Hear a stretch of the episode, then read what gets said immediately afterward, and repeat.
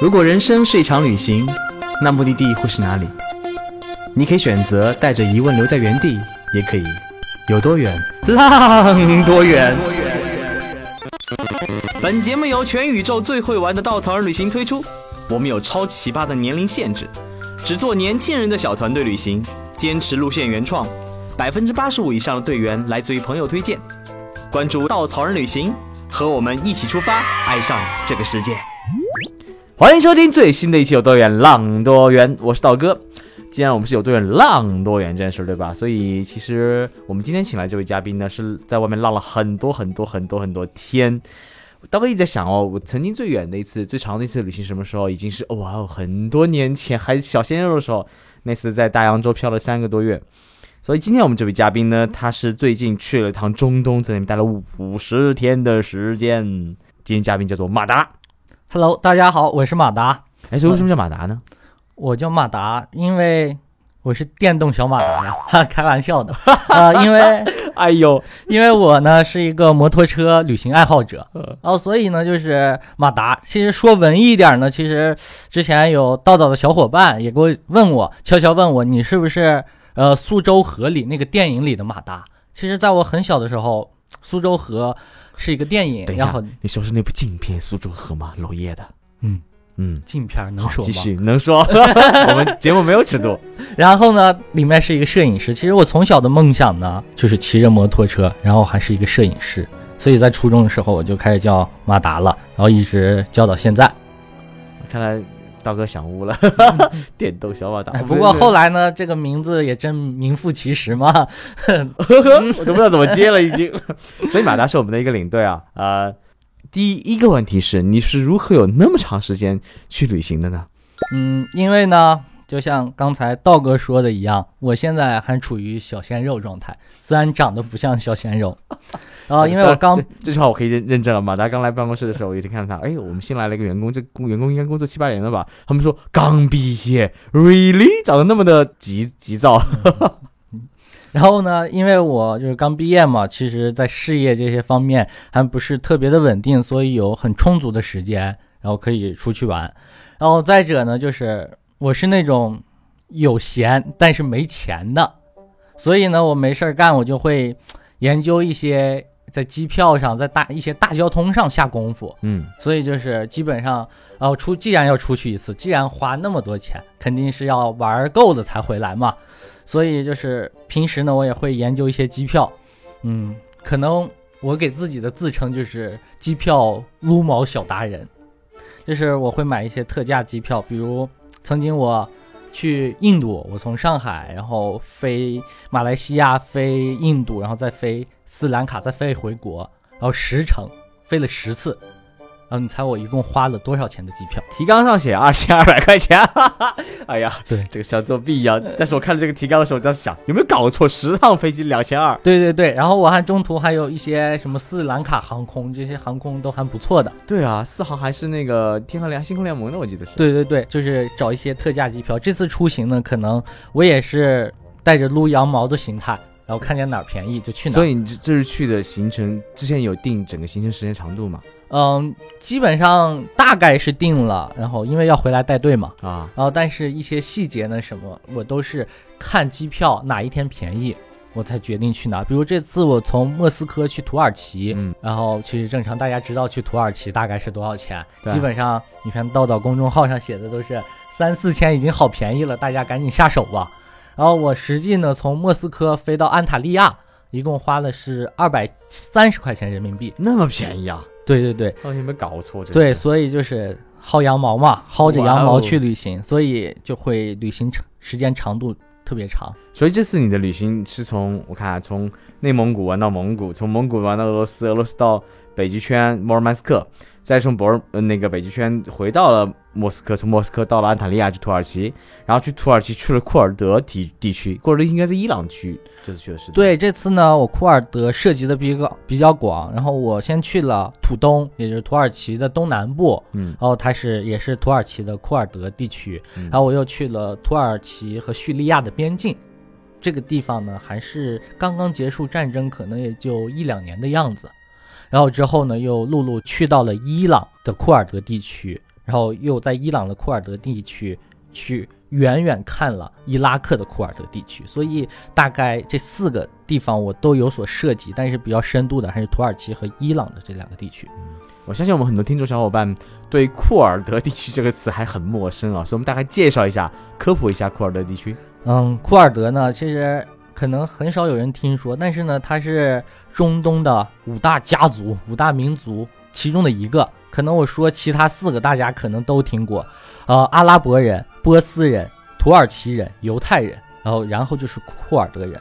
库尔德人呢，其实他的人数也不少，他现在有三千万人口，哦，但是他分散在刚才我所讲的这四个国家，就是土耳其、叙利亚、伊拉克和伊朗。哦，因为他们曾经是游牧民族，然后又他们活动的范围都是山区，从自古以来呢，真是自古以来，他们从来没有形成过统一，但是他们内心十分渴望统一，他们有自己的文化，有自己的库尔德语，有自己心中的领袖，有自己心中的一个圣地，也就是类似于首都的地方。然后，但是他是信奉穆斯穆斯林教的，因为他他在七伊斯兰教，嗯，对对对。然后他在七世纪的时候，阿拉伯帝国把他征服过，在那个时候，他们就广泛的，就是传播伊斯兰教嘛，嗯。所以这就是大概的库尔德。库尔德呢，现在他还是处于分裂的阶段。对，而且呃，大家如果有关心土耳其政局，虽然我相信很多人没有关心过啊。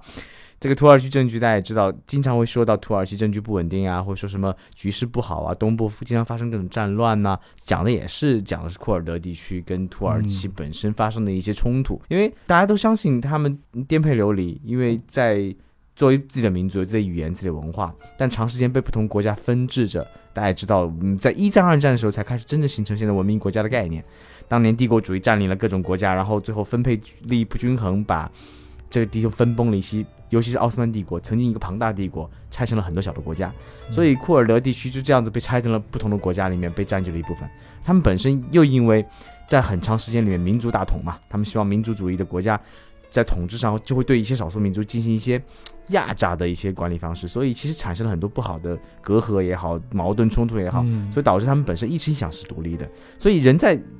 极端的想独立的情况下，会发生一些可能在我们看来不是那么好的事情。当然，这也跟政治压迫有关系，所以你不能说谁好谁坏，只是说在那边区域本身还是弥漫着硝烟跟战火的。所以你为什么想去那个地方呢？嗯，是这样的，可能我所有的出发呢，可能说文艺一点，就是我因为好奇而出发，就是其实好奇跟作是两件事儿。当然，我所有的所有的行程啊什么的，其实都在。把控之内吧，至少在我的把控之内。所以你并没有去叙利亚的库尔德地区。对，因为就是，但是我真正看到了叙，就是土耳其和叙利亚的边境，真的就只隔了一个栅栅栏网。但如果真的给你一个叙利亚签证，你会去吗？我想我会的。你还是作嘛，对吧？因为呢，怎么说我还有一个自己的爱好呢，就是爱拍照，然后我对人文摄影可能方面比较。因为我有一个小小的梦想，就是成为战地记者。战地记者，对对对，当然当然，现这个就已经过去了啊。呃，就是现在还年轻，没过去。所以呢，我一直对于一些像类似于库尔德这样的流离，我。可能我把它称之为流离失所的一些种族比较感兴趣，嗯，因为大家所有所耳闻的，比如说是啊英国人怎么生活，日本人怎么生活，大家可能都众所周知，或者大概都知道大概。但是其实我想去了解这些，比如库尔德人呀，比如我之前去的克什米尔地区啊，这些这些人到底是生活的是怎么样子的？他们是有钱还是没钱？他们是每天真的是拿着枪打仗吗？我不知道。所以我想通过自己的镜头，通过自己的亲自感受去记录真实还有美好。嗯，至少在我看来，一个二十岁出头的年纪，我能做这种的事情，反正至少对于我来说。是我我心里觉得是有意义的，所以我可能会用很长的时间、很大的精力去到这些地区。所以其实我对马达的认知很有意思啊，因为我关注马达朋友圈以后，看他今天拍的照片真的很文艺、很温暖、很有温度。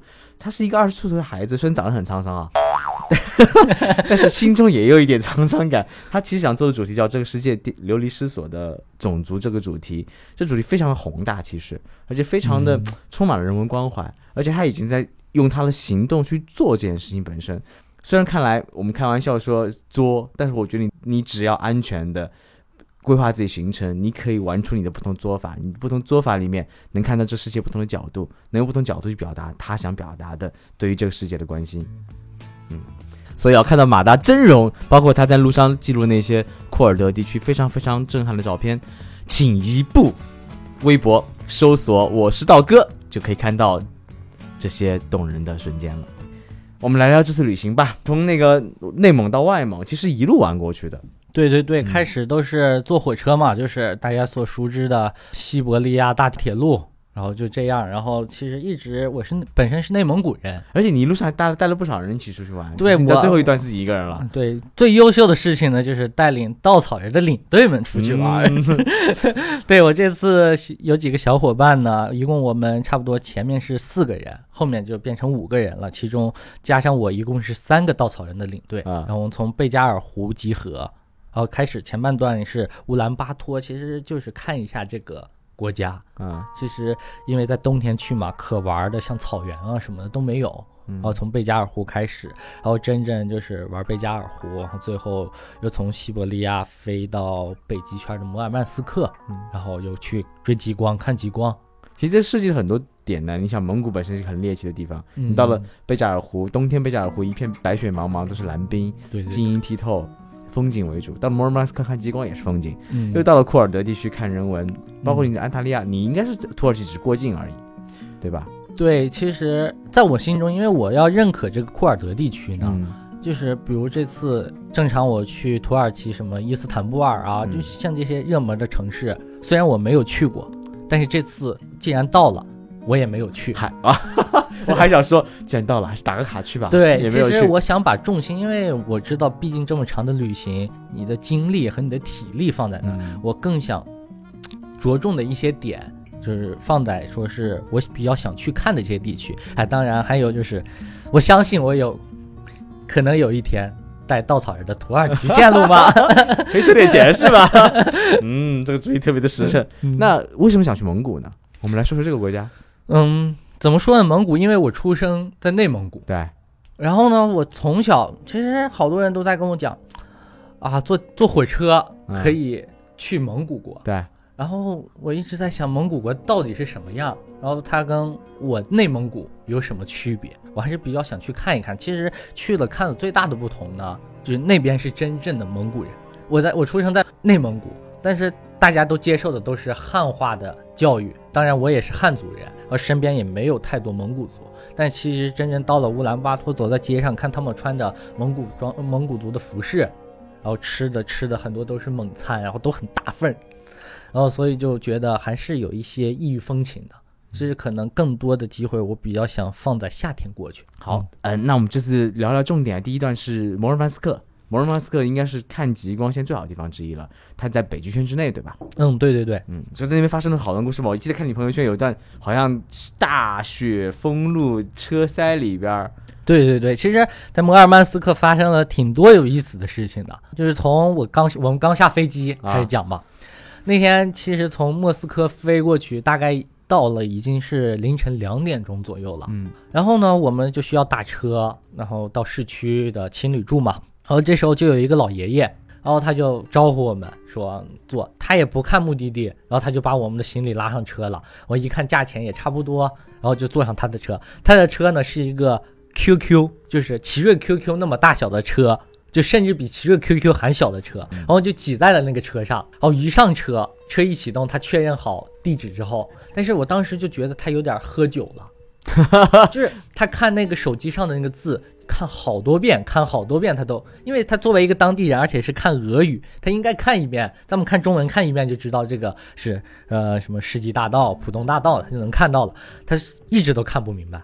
后来他终于看明白了，我就让他给青旅老板打完电话之后，总觉得他喝酒了，他开车就一直摇摇晃晃，我们当时都有点紧张，但是他后来就放开了他的音箱，就全套的 disco 歌曲，我们几个人就是突然清醒了，你就想象一个老爷爷带了四个人，然后在一个 QQ 车里，然后路上还有积雪，放着超级大声的 disco，我就感觉那个 QQ 车就在左右摇摆，然后在现在本身在蹦 disco，对，就有有一种车震的感觉。很很懂嘛，车震的感觉。然后呢，后来就把我们送到位了。但是后来我就发现这个老爷爷很聪明，就是他把我们送到的时候，虽然他感觉喝酒了，但是他把我们送到之后，又把我安全的送到青旅里，我就感觉他特别，至少他看完那个地址，还在喝多的情况下，能把我们准确的送到，就我觉得他是很你对聪明是两个字有误解对吧？对对对，没有后面是他是真聪明啊。然后后来我就留了莫名其妙，我就留了他一个电话号码，因为他英语一句都不会，我留他电话号码也很莫名其妙，但是我也不知道为什么要留喝多。了，然后第二天呢，我们就要安排去追极光了。这时候我们有五个小伙伴了，啊，然后我就联系客栈老板，我说有没有追极光的行程？他说有的，四百五十人民币一个人。我们算了一下，大概还可以。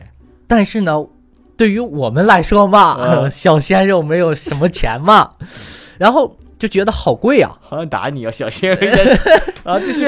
然后就觉得好贵啊，我就跟客栈老板谈崩了，嗯因为我让他降价，他不降价。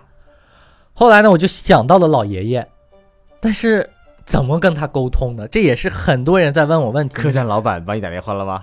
没有，客栈老板我已经跟他谈崩了，我怎么寻求他的帮助呢？这个时候，当时我就跟另外一个领队 VC 合作，嗯，他在谷歌翻译里翻译出了“我在昨天的客栈等你”这几个字，然后翻译成俄语，让他念出来。我就给老爷爷拨通了电话，拨通了，老爷爷正在睡觉，然后我就哈喽完之后，我就一直在摁谷歌的那个翻译，他就一直在播俄语。我在昨天的客栈等你，我在昨天的客栈等你。老爷爷一片懵，你想他接到电话，对呀、他听见对面是一个机器人在说话，但是我一直在播，最后我听到了他 OK OK，然后我就挂了电话了。当时我们就想，其他人就说怎么可能，然后怎么可能再找到这个老爷爷呀？然后 我说，嗯，那就算了吧。然后我们就去车站去找车去了。没想到刚到车站，这时候就接到了客栈前台的电话，说有一个司机来找我们。我想就是他。后来我又跟他说，呃，我又跟前台说，请让他到火车站门口找我们。然后不过三分钟，我就看到了他开着他的 QQ 疾驶而来，就我就觉得我得最想知道你们五个人怎么坐怎么坐下的。就，然后呢，我们就跟他谈价格，嗯我们就说我们想去看极光，嗯，然后语言不通如何谈？还是谷歌翻译？没有啊，就是我就是谷歌翻译，然后之后我像比如说价格，我就直接计算器了。基本上我啊这一路去库尔德什么的，基本上都是要告谷谷歌翻译的。嗯，然后呢，老爷爷给我们开出的价格是二百块，人民币对，一个车，一个一个车，还不是一个人。对，一个 QQ 车 啊，我们算一算，一个人四十块，好像不有点少，然后我就给他打了三百，啊，他说 OK OK，这个讨价还价真有趣。嗯 因为我觉得六十多块钱看极光还是可以的，啊四十多块钱有点儿有。点不好意思，对吧？对就欺负人家了然后我们就约好了，真实诚。对，约好了时间。当然，我们五个人怎么塞下？那么稻草人领队嘛，都是那么的苗条。然后 VC 呢和虎牙，他们就坐在前排的座位啊哦因为坐不下，呃，就把车前座放倒，嗯他们就躺着，一个人躺在一个人的身上，然后就开极光。因为我们不是专业的极光猎人，老爷爷也不是，我们就一直在瞎追。老爷爷啊开始带我们去了一些很著名的景区，我们说不，我们要看极光。后来已经到了半夜一点钟的左右，嗯那会儿已经追了两个小时了，都没有追到，大家都要放弃了。然后我就问老爷爷说：“今天晚上我给他翻译极光能不能出现？”其实老爷爷我感觉他是个诗人，就是有时候跟俄国人交流的时候，他会秃噜秃噜跟你说超级多的话。其实我要问他极光能不能看到，他直接说没有或者看不到就 OK 了，就可能就三个字的短语。嗯，但是他给我翻译过来的大概是这样的：美丽的北极光，我们常人普通人是不知道什么时候可以看到的，只有上帝才知道。第一遍谷歌翻译没有翻译全，啊我还说为什么会有上帝这样的字眼出现。当他认真说了一遍，他又吐噜吐噜说完之后，我才知道他很美妙的告诉我们激光可能看不到。后来其实稻草人领队还是很厉害的，我们就想着他那个，因为我们下载了一个软件，然后他就嗯看见哪个地区是可以在北极光底下的，然后大概是在六十公里外的一个地方是可以，就就在它是在北极光的覆盖下的。嗯，然后这时我们就让老爷爷开车，其实老爷爷挺无怨无悔的，毕啊竟一共才三百块钱，啊已，经赔了我们好几个小时了。六十公里来回一百二十公里，这个车费也不，但是油费也不便宜啊。经两个小时了。对啊，然后呢，他就带我们去了。后来我们后面的三个人都已经睡着了，因为嗯太累了。正是因为前面躺着的那两位姑娘，她们睡不着，因为太挤了，然 后还是躺着的状态，她们就从车的车的侧窗就看到了北极光，然后我们冲下了车，真的就看见北极光在那边舞动。老爷爷，那个老爷爷超级可爱，你想他是属于当地人，就住在那里的人，他可能在北极光爆发的时候已经看了，不想再看了。啊，他也跟着我们，欢呼雀跃，对对对，欢呼奋着，快跃，呃然后雀跃。所以呢，最后我们想想，三百块钱看了一场北极光，还把所有的景点，虽然都在晚上嘛，都打卡了一遍，所以还是挺值的。所以这是在摩尔曼斯克看极光的一个比较有意思的事情。后来我们第二天要去杰尔别里卡，它是靠近北冰洋的一个小镇子。啊，哦，这个地方也是看极光特别好的。哦，我们也是第二天出发，当时 我又想找老爷爷，老爷爷嫌太远了，他不去。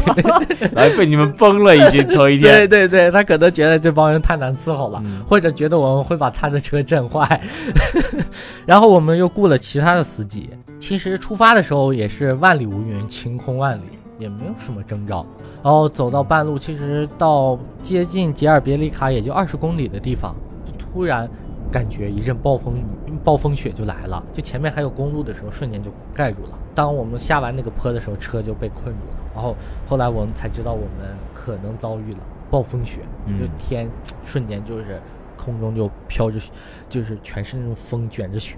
其实开始我们就想着该怎么办，后来我们就想先吃点吧，这也没有什么办法。还有力量才能推车，对对吧？然后我们买了一个生日蛋糕。其实我们这五个人里面呢，没有人过生日。为什么想买呢？就是想买。然后我们五个人就挤在他那个这年轻人的想法真的是不懂啊。然后我们就挤在一个车里吃。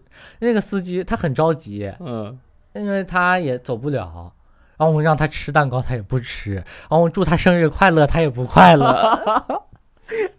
然后我们也没有刀子，也没有叉子，我们五个人就把一个大概十寸的蛋糕吧，还是八寸，反正就这么大的蛋糕，一人舔一口，舔掉了。用手就抓着吃。怎么洗手呢？打开车门，雪那会儿已经雪雪已经到了车门口了，嗯，你就洗洗手就好了。那很夸张的暴风雪。对，其实就是瞬间，就是路路基本上就大概有三四厘米厚的雪了。嗯，然后之后呢，其实，在俄国人男人的他们都是不服输的心态。对他看一辆越野车，一辆越野车就过去了。我们坐的是就是尼桑蓝鸟那种款的老款的车，嗯，他也想冲，受苦的就是我们，我们在后面给他推车，推了一遍又一遍，都失败了。因为雪太厚了。对对对，因为它底盘完全就盖住了，嗯然后但是他一直在冲，就一最后在车里都可以闻到烧焦的胶皮味儿了。后来这个时候该怎么办？其实我们去也去不了吉尔别里卡了。我去吉尔别里卡，我还订了住宿，之后就想到了住宿老板，因为之前我在 Booking 看他家评价的时候，看到这么一条，说是大雪封路，客栈老板开着雪地摩托车来接我，我瞬间就有了灵感。我就给客栈老板打电话，因为我给他打，如果他来接不了，他也知道是暴风雪，我去了他也不可，呃，我没去，他也不可能扣我的钱嘛。嗯，然后后来他说他有车，我们说车是过不来的，他说我有特别的车。你只要心里想雪地摩托，对对，但是二十公里开雪地摩托过来也不太现实有实。点冷。嗯对，后来我们就来等，再后来就没有信号了，不知道为什么就打不出去电话了，然后就坐就一直在车里等，然后要么就出去玩。当时心里应该很慌。其实还好，但是因为北极圈它天黑比较早，对，因为要天黑了，那就更完蛋了。如果说车里，呃，它的那个空调烧油嘛，如果烧完了之后，晚上一晚上在这里冻着，那我们可能几个人就可能还没来得及去库尔库尔德，我的库尔德还没去，可能嗯就已经。对吧？稻草人主要会损失三个领队，哎呀，说起来为什么那么伤心的故事我是要笑的，真是。然后呢，这时候就看到一辆就是在贝加尔湖上跑的那种越野面包车，啊，对，那个叫什么？我具体忘了。就看他疾驶而来，跨着雪就过来了。后来我们就拦下他的车，然后他们他说 Five Chinese，我说耶耶耶，啊我我们就拿着包背拿着行李就冲上了他的车。那司机怎么办？那个司机怎么办？那个司机，然后他就一直拦着 money money，然后我们要给他钱，但是他没有送到位，其实，然后我们后来就商量了一个其实还算合理的价格，然后就给了他钱，啊，给了他钱，然后他就在那待，其实我也很心疼他。后来我对啊，他但也怎么回去呢？对，但是可能就更心是疼自己那个时候。对对对，但是当时就想的也不是说我我们不是一个没有良心的客人，可能就是他们会有，因为在这种情况遇见暴风雪，对于当地来人来说应该是很常见的，他们肯定是有一些办法的。后来我才知道，的确是有办法的。当地呢，它是为什么？如果大雪封路该怎么办呢？它是有当地的那种巴士的，嗯基本上隔一天发一趟。然后在巴士的前面会有铲雪车，啊，就是想象一个啥画面，就是铲雪车，然后在前面走，然后巴士在后面，就基本上就有两天，就有人就有专业的那个环卫工人吧，处理一下积雪，然后路才通，然后之后可能还是会被盖上。所以这是，就是算是一个小小的暴风雪的经历吧。好好好想关心一下那个司机最后怎么了？一个人在雪中瑟瑟发抖？当时就是我客栈还有其他的人，那就其他的朋友，他嗯有朋友是比我们晚三个小时出发的，呃，他的朋友他们当时就在雪里一直待到了第二天早上八点，就是困在那里了。啊，为什么马达每次表达一个事情的时候，他会一下子把我的思绪带到那个画面当中去，特别的沉重？不至于，不至于。那我们来聊一聊库尔德地区吧，也是一个最让我震撼的，因为看到马达的照片里面还有什么跟坦克一起合影啊，嗯跟住在当年家里啊，很多很多很多，我嗯从来没有想象过的事情。所以进到呃，刚刚我们也说你想去去拍摄那些流离失所的民族，嗯那跟你想象一样吗？其实去之前呢，我一直也很忐忑。虽然嗯我去这种地区去过很多了，比如之前的克什米尔啊，比如一些小国家。阿布哈兹啊，这种的，其实那种其实已经有点儿心里有点底了，就你内心一直是个不安分的人。对比前两年至少有一点底了，但是我一直在查，呃，不管国内的、国外的一些新闻，因为我刚下飞机，刚下土耳其的飞机的时候，会发来一条短信嘛，说是暂勿前往呃土耳其东部对东南部地区。其实我们这次去的就是特别准确的东南部地区，然后我也之前因为没有任何可以查到的东西，所以就是也是很忐忑，不知道是什么样子的。之后呢，但是也会睡不着，真的是睡不着，就因为我还带着一个朋友，就有时候在想，我是可能自己心里觉得自己是一个很勇敢的呃拍摄者，但是有时候在想，你可能因为那一两张照片。那一两个瞬间，你有那一两张瞬间又能怎么样？但是你因为拍那两张瞬间，如果你给别人带来危险怎么办？对对对，嗯，就是如果说是自己也怎么样，就毕竟就是我也小鲜肉是年轻也是掌上明珠嘛，也是也是女人的爱人嘛，也是优秀的马达嘛，然后所以就是还是会有一些，但是哎这个印证了，就是来都来了就去吧。其实，在机场的时候就很期待，就是在期就我们从安塔利亚飞过去的要飞过去的时候就很期待。其实刚到一个陌生的地方，跟你同样乘飞机的人都感觉特别的新奇。有时候你就感觉这个人是库尔德人吗？这个人是哪里的人？就是就一直在就是一直在揣猜测摩。嗯对对对。到了当地呢，到了机场，特别豪华的机场巴士把我们带到了市区。我们首先去的是土耳其的库尔德的首都迪亚巴克尔嗯，这个地方。到了这个地方呢，它其实就是古城，但是它古城又不完整。其实后来我们走街串巷的时候，发现每走到一个尽头，就会有土耳其军队的一个类似于封住的，可能在是土耳其自治区库尔德自治区的首府，可能在呃是因为土耳其能掌控的很好的地方对对对，啊所以就是在街上也会看见一些，其实就感觉瞬间就放松下来了。啊。就是也没有那么紧张，然后该吃该喝。其实最热、最开心的还是当地人。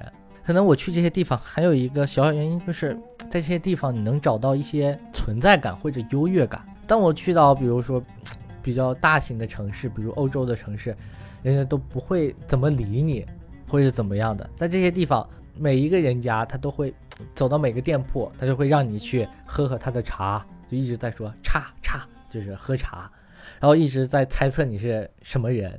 然后是中国人呢，还是日本人呢，还是韩国人？其实习惯了，你就发现，首先问的是日本人，可能日本人会去的比较多一点，然后再就是韩国人，嗯然后就是中国人。然后他们当时他们那边的语言呢，就在伊朗就是呃不是 China 是庆你庆庆你，然后所以我也就会会了。他们一问我是哪儿的人，我说庆你，他说哇，就是就是每天都是这样的对话。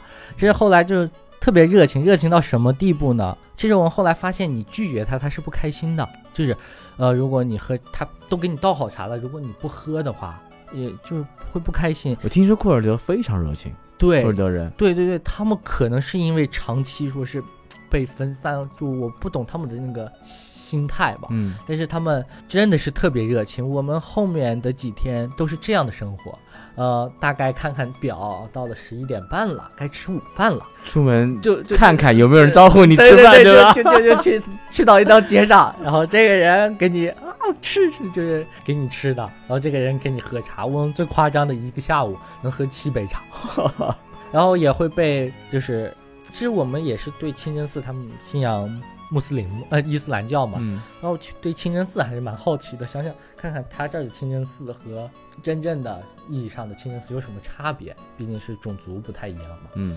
然后去了，其实他们都比较小型，就是也有大的，然后就是会有那种伊玛姆，伊玛姆也就是那种阿訇，哦对阿訇，对中国叫阿訇，阿訇，然后带着我们，后来阿訇当他脱下白帽的时候，然后就带我们请我们去吃饭。其实我觉得我没有很多拒绝，因为我觉得这是可以去接触到当地人的一个机会是呢，你。拒绝，因为可以不用花钱吃饭了。没有没有，但而且我觉得这就是，而且拒绝他们，他们会很不开心，至少在那个地区。然后当然后来我回来有看到帖子，其实我一路上都没有怎么拒绝。但后来我回来看到一个帖子，就是伊朗一个去伊朗的人写的，就是说伊朗人会很大方的让你吃这个吃那个，但是心里一万个不愿意。反正我也安全的回来了，我也不知道他愿不愿意。然后所以呢，就是在在库尔德，首先就感受到的是热情。然后其实我们一直比较想进到说是库尔德的人家看看怎么样的。嗯然后其实正好机缘巧合，在伊朗的时候，呃，当时我们坐大巴，其实在伊朗的物价特别特别的低，我们坐大概四百公里的大巴车只花了七块钱。哇，就在一个坐一下午。本来我们到那个地方，其实，在伊朗可能去过伊朗的小伙伴们知道，就是那个地方，你提前是在网站上呀，在一些订房网站上是搜不到房间的，嗯你只能到当地找或者问当地人。你是如何从那个土耳其库尔德地区到伊朗库尔德地区的呢？啊，我就是直接正常的陆路通进，就需要签证，需要需要伊朗的签证。要签证。对，伊朗的签证，就当地会有那种出租车司机拉着五个人，然后就直接带你过境，就是还是很方便的。其实我在这两个库尔德之间，我还是要走正常的土耳其的城市和伊朗的城市。我是嗯从土耳其的凡城，原来的亚美尼亚王国，亚美尼亚王国，嗯的地方，然后去到呃大不里士，伊朗的大不里士这两个地方其实不完全属于库尔德。但是我必须要必经之路，必须要、啊，懂你意。思，就是说，它库尔德地区之间虽然靠得近，但反而没有很方便的交通。对我要国家认可的地方间，城市间有交通。你从一个地方到一个地方，对然后再从另外一个地方到深入库尔德地区。对对对，就是都是分片的。嗯然后到这个就当时我回到那个刚才坐大巴，坐大巴其实后面有个小小哥，他一直在对我们笑，然后我们也他一直也不好意思跟我们聊天，嗯一直到最后了，呃，我们呃看小哥会英语，我们就问小哥这附近有没有就是住宿的地方，嗯，然后他开始给我一直推荐，一直推荐，然后后来他突然又拍拍我的肩膀，说要不要去我家？哇哦，然后我在想，当时我说你家是在这里吗？其实不是，他家是距离我们那天到达的地方还有将近要开六十六十公里的车。嗯，他家的那个城市，我一查地图，距离伊拉克的边境只有二十公里。瞬间兴奋了，但是我在想去不去呢？有点慌，是不是？对他那个地方是一个说白了就类似于死胡同的地方。啊，我去了那里只能原路返回，我没有下一站可去，嗯，所以那个地方呢会有更少的中国人。其实正常的呃我们旅行者来说，肯定是走大路的，就是可能会有下一站这样的，不会单独去到一个死胡同的城市。但当时我们就想去吧。哦，其实去你没有想过安全问题？其实我看到他那么也没有说是特别长得那么凶，长得跟道哥差不多。说不定道哥心中藏着一个嗯，然后当时也是有点儿，但是感觉还是没有什么问题的。然后我们就去吧，然后就去了。其实我们当时就想着，其实坐了一下午车了，有点饿，我们就想着去他家会有热情的妈妈招待我们，给我们。我还想着今天会不会含吃大饼啊，就是含糊，就是吃什么东西。啊，在想他家炕能不能住下我们。嗯，结果呢？结果到了车站，下了车，专门会有他爸的，应该是他爸的司机 我他妈还有司机，对开着车，哦，到了一个类似于公寓，大概是四层公寓的地方。全是他家的吗？对，然后有一个大铁门，大铁门大概就是学校，就是正常学校大门那么大，嗯，然后摁密码，然后就上去了。有一个单独的电梯是他自己家的，哇，豪宅啊原来是，对，然后我们进去就，我就说这是啥情况？这是不是大饼了，这是酒店吗？这是酒店吗？然后结果我和朋友说应该不是，应该不是。然后我们就上去了，上去了，进到他家，嗯、大概卧室，哎，大概客厅嘛，客厅就是大概是稻草人办公室四楼的一半儿大吧。哦，那就两三百平了已经。对对对对，然后就全部铺着地毯，全部铺着地毯。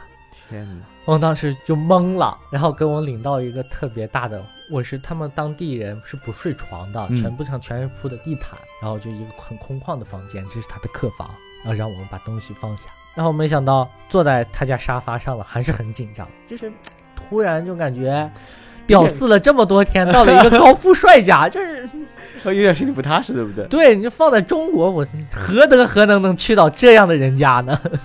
然后他妈妈没有给我们做饭。带你出去吃了，然后给我们给我们一人沏了一杯果汁儿，然后啊还要问我们要不要加冰块，就好专业的感觉。然后就后来之后说，呃，我会呃呃，你们喝完之后，我会开车，呃，带你浏览我们整个城市，然后嗯去餐厅吃饭。哇哦，对我就觉得啊，他妈妈原来在家不做饭呢。然后之后，然后他妈妈就给他很就是悄悄的把一个钥匙车钥匙递给了他，然后就去到了他家的地库。去取车去了，对吧？，对对对对，取取车去了啊、是大概。其实对于那个地区来说，那个地区并不是特别富裕，嗯，呃，大概是中国的林肯级别的这样的一个越野车。啊，然后就带着我们，然后去吃烤肉，去吃烤爸爸，这是当地的一个特色的食物嘛。吃完就晚上就开始聊天嘛，然后跟他的家人，毕竟他爸后来了解到，他爸是一个当地的著名的商人嘛。啊啊、为什么？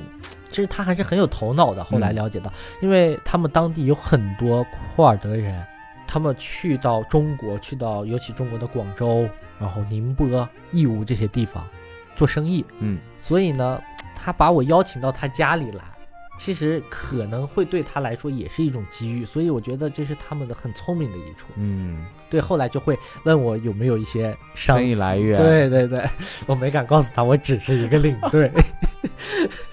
对他还是会除了我们的领队充满未来的，嗯，对，嗯。除了他会说把你带到家里来，他还会后期聊深入了，他会跟你聊一些很深入的中国的一些，呃，比如，那他英文很好，应该，对对对，当然我的英语不好，那你都听懂的，呃，然后后来呢，他妈妈就拿着拿着手机，让我见遍了，就一直一个视频播完一个视频播，我也不知道那是对方他的朋友呢，还是他的他妈妈的，呃，妈妈呢，还是什么人，就一直在视频，我就一直嗨嗨，就一直视频了一圈儿。哦，就跟别人那个，对对对，就说有中国人来我家做客了，嗯，然后之后我们就睡觉了。第二天他说会带我们玩一玩，哦，玩到一半他爸妈还是很羞涩的，但是他爸一直很酷酷的感觉。他爸穿的传统的库尔德服饰，是库尔德服饰呢，就是特别大裆，然后细腿大裆的那种裤子。然后他爸一直也不怎怎么爱说话，后来他就很委婉告诉我，他爸妈可能要去，就去到我们之前要中转的那个城市。嗯，哦，就是可不可以把我们顺路带过去？那好吧，我们就顺路带过去。然后走在车上，他才很谨慎的告诉我们说，呃，可不可以带你去我的，就是我妈妈的村子看一看？我们说好呀，哇，这就求之不得啊，简直啊！对，这就开始了我们我们一天拜年的行为，就是我们一天都在拜年，为什么在拜年呢？就是去到这个村子，这个村子只有八户人家，嗯。就是因为小村子已经很破了，清真寺都已经没有人了，嗯然后学校里共就四个学生，就每一家我们都要，他都他妈妈都要敲开门，然后带着我们进去，嗯，喝茶吃吃点心，喝茶吃点心，就一直在陪着笑脸。就像过年走街串户一样。对对对，然后后来又一直从中午一直逛到了下午，然后又去了他感觉感觉他们应该是你们对他们来说像很有面子一件事对。对对带来了中国客人，对对对贵溜出去。炫耀一圈儿。对对对，后来我才发现他爸他妈是很刻意的，并不是要到那个城市，对，啊其实就是呃想怕我们不好意思，然后可能就啊是借着说把我送过去，然后顺便去呃周边的就是他们的亲戚朋友家嗯，转一圈，就是，但是后来就有后遗症了，因为你想，就是你想象一下，就是拜年，一年一拜完一天回来那个感觉，你要一直笑着，一直在说话，然后其实你去他家也很尴尬，你不能聊很多深入的话题，对，然后你就去那儿一直笑，然后亲你 亲你，就一直在说我是中国人。再之后我们玩儿就是之后的行程，好多人在邀请我们去他家，我们就好害怕呀，就不想再去了。就这种这种属于礼节型社交，有一天体验特别好，但是你再重复下去就很就会很累。对，后来我就觉得找一个酒店洗个澡睡一觉很舒服的。对，后来但是很多时候迫不得已，其实后来也会碰着出租车司机。我们本来要去下一个目的地，他开着开着车，他就把我拉到了他家，送给我一个礼物，你猜是什么？啥女儿？筷子。哦他说这是我中国，朋友女儿。给我带回来的筷子，然后要送给我用。我说我在中国我家一大把，然后他他说你拿上，你拿上，反正我也用不到。然后他就给我送的筷子，是一次性筷子，很热情，一次性筷子，懂吗？他以为是竹子做的还是什么哦做的？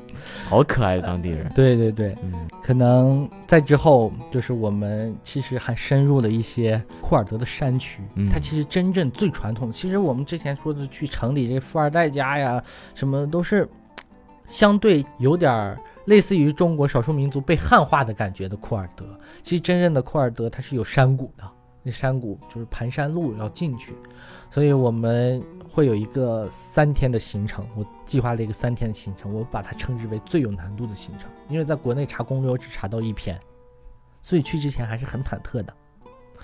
没想到，嗯，说个题外话，三天的行程，猜我们最后用了几天走完的？既然那么复杂，应该十天吧？最后只用了一天，啊？为啥？因为沿途我们本身想的那段山路特别的复杂，嗯然后需要徒步，然后因为它大概有七十多公里嘛，没想到一路只要我们在走路，就有人停下来，就有人。停停下来让我们上车，所以呢，最后一口气就有人直接把我拉到了山下。其实就是从那个城市出发嘛，然后其实我还是遇到了一个很特别的职业，至少嗯是在我之前的攻略或者在我之前的见闻里面没有听到、没有看到过的一个职业，就是当时我们进到了那个雪谷里，就是雪谷里，它会有雪峰，就很漂亮的。他走完是当时我的出租车司机就一直在指着远方，就说就意思让我看，让我看，让我看，但是我看不到什么。后来我就发现，在山的山尖上，真的是山尖上，就有一排黑影，就类似于我们蹲在地上看小蚂蚁那种感觉。嗯，但是我不确定那是什么。后来拐过一个弯之后，发现全是货车，再往下一看，就看到那个雪谷里面排着队的人一直在往出走，然后还看见那有个雪坡上面就一直在有人往下滑，这是什么？就是我们当时一片懵逼。然后就是我和我的小伙伴还在讨论，说是我们碰到了某种宗教仪式，我们这么幸运吗？后来我发现走近了一看，他们停下车来，发现他们身上背着都是各种大箱子，有的甚至背的一个这种铲车的轮胎。我们说背这些东西干什么？其实当时还是一片懵逼的，但是我觉得这是一个不错的人文题材，然后我就一直在拍。哦后来我就跟一个会算是会英语的吧交流，然后他说对面是伊拉克，当时我一看地图，我当时距离伊拉克的那个边境可能在地图上显示的应该就在两三公里的样子。然后他们是一个什么样的职业呢？其实后来我也是查了一些背景才是丰富起来的。他们叫库尔巴，库尔巴呢就是专门的背夫。他们背什么呢？他们会背一些小电器、冰箱、洗衣机、轮胎，甚至我看见地上他们有点货的时候，有点那种用的小发卡，就这些小东西。然后后来我才知道，是因为伊朗政府的关系，他们会收取高昂的关税。然后也会禁运一些东西，比如一些电影的影片呀，就是类似于碟片呀，当然不是那种碟片，就是 不用解释，继续。然后就是翻译过去，他们干的就是走私的行当。嗯，他们从伊拉克，因为伊拉克对于就是一些电器的进口啊什么的会收特别高的关税，然后所以他们就会背着这些东西，用人力背着这些东西背到伊朗，伊朗的。就是西北部的山区，西北部的山区它交通并不发达，全是山路，然后而且资源也特别的匮乏。其实好多他们那些就是当地城镇里卖的一些小东西啊、小玩意儿呀、日常用品呀，都是背夫他们这样背过来。好，后来其实这些背夫他们活得并不容易，他们。每个人都戴着墨镜，那肯定防止雪盲的啊。但是他们要从早上就是天不亮就出发了，啊，要背着东西，因为谁都想一天当天可以往返回去嘛。如果出发晚肯定就不行。所以因为怕因为有雪山什么的，他们每年都会因为踩空掉下去十几个人，就是死死伤。除此之外呢，其实因为它是一个不正，那就是不不合法的生意，对对对对。其实伊朗当地的革命卫队。还是查这个东西的，所以在二零零七年，我看到一个新闻，二零零七年的时候，革命卫队就会射杀这些人，射杀的感觉就是吃鸡的感觉，革命卫队会在山上立一些枪，射杀这些背夫们。然后看到一个新闻，说是从二零一七年到二零一八年六月份，已经呃死了五十六个库尔巴人，所以就是感觉他们还是很。就是，但是他们还是在不停的。但这么危险的职业，为什么还要继续呢？因为为了生计。对，一一是为了生计，二是为了当地，这些都是当地的必需品。嗯，当地的必需品呀，就是真的就是，嗯，他们的肩上和他们的脚下背着整个西部山区的命命脉。然后后来我也比较好奇嘛，然后就比较好奇看看他们到底一天能赚多少。其实他们赚的其实。我在我看来，跟当地对价物价相比，他们赚的还是还不错的。毕竟这样玩命的，一天可以赚到十美金左右。但是对比当地的物价，他们还是不错的收入。其实我看到很多幸福的瞬间，就有一个瞬间，就是一个大概七十多岁的老爷爷，他背完东西从那边过来了。哦，他在他那个除了拉货的货车之外，还有一些货车上是卖吃的的，因为他们走了那么远，然后他们。手里拿了一杯橙汁儿，一口气就喝完了。然后之后他们就会点钱，就会看到，因为伊朗的那个面值很很大，而且不值钱，呃，所以就看到他们一直在数钱，一直在数钱。这个职业呢，其实让我还是挺意料之外的，没有想到，或是这可能是我旅行的一个惊喜点吧。其实他们赚了赚工资，算了一下，十美元也就大概六七十块钱吧。也就是我在上班，我在上海坐着上班，差不多可能就是一个小时、两个小时的工资。但是他们要走五六个小时，然后再走那么长时间回去，然后第二天再重复这样的生活，然后还随时面临着可能被就是滑倒啊，或者会被射杀。其实还是挺震撼的一个一个点吧。所以就是这是让我很难忘的一个职业，也是一群人。嗯，下个地方去哪里？之后吗？对，呃，除了带队以外。呃，之后下接下来呢，机票撸毛小达人出现了，我成功的买到了十一月份从迪拜飞上海，你猜我买到了多少钱？五百块？嗯，四百多吧。天哪，对你怎么撸到的？这是对，就是就是马尼要从马尼拉，不过要从马尼拉转机，正好去啊马尼拉再玩，呃，就是周边海岛再玩几天。之后的行程呢，可能因为呃，一路玩到迪拜去。对我基本上是想从新疆带队之后，大嗯概在十月份左右，基本上我们的团队十月一之后就没有什么团队了嘛。嗯然后比较，因为我一直比较想去到巴基斯坦和阿富汗，因为在巴基斯坦，呃，它有巴控克什米尔，还有一些小的部落，就曾经传说是曾经亚亚历山大东征时候留下的部落，不与当地人混交的一个小小的山谷里面的部落，所以比较想去徒步看一下。然后之后再去到阿富汗，然后再飞到迪拜，可能这可能我的中东行程大概就是，就基本上这些国家都能覆盖到了。哎呀，其实刀哥挺多感触的，因为马达其实作为稻草人之前的员工，他在办公室待了一段时间。刀哥跟他一共说话不超过五句，就觉得这个孩子特别安静。然后当我以前不知知道他是孩子，以为他是一个工作很多年的人，直到有一天他决定做全职领队以后的话，然后有一天我们一个好朋友虎牙就跟我说：“你要不加个马达的微信吧？”我说：“为啥？”他说：“你会喜欢这个孩子。”然后我说：“好。”我加他以后，就在他的朋友圈中看他各种故事。前两天他回来了，回来在办公室交接，我就问，我就跟马达说：“我说前两天旅行很精彩，录个节目吧。”马达很害羞，还一直担心自己说不好，还觉得自己会紧张。然后其实整个过程当中，对他那段故事的感触，我仅仅读读到他的文字跟他的照片，能感受他是一个对生活充满爱、充满热情，用镜头记录着很多温暖瞬间这么一个人。但对这个人我依然不了解，直到今天下午在我们昏暗的录音室里面聊完这一段，他马达说话很慢，慢吞吞的，然后长得还比较沧桑，整个感觉也是一种有一有一种大智若愚的感觉。但是我不知道为什么，在他的慢吞吞讲故事的那种感觉当中，他眼中那种光会让我看到、读到现代的年轻人他对这个世界的那种好奇感、探索欲和坚持勇往直前那种精神。也正是因为这样子，会让他觉得沧桑吧。我觉得眼中透露的东西，就是你人生的阅历。你所流露出来的，你所表达出来的，全都写在你的脸上，全都写在你你的眉宇之间。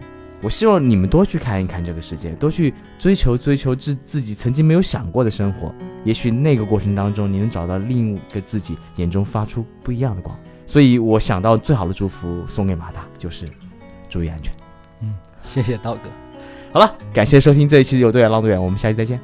小伙伴们再见，期待路上相见。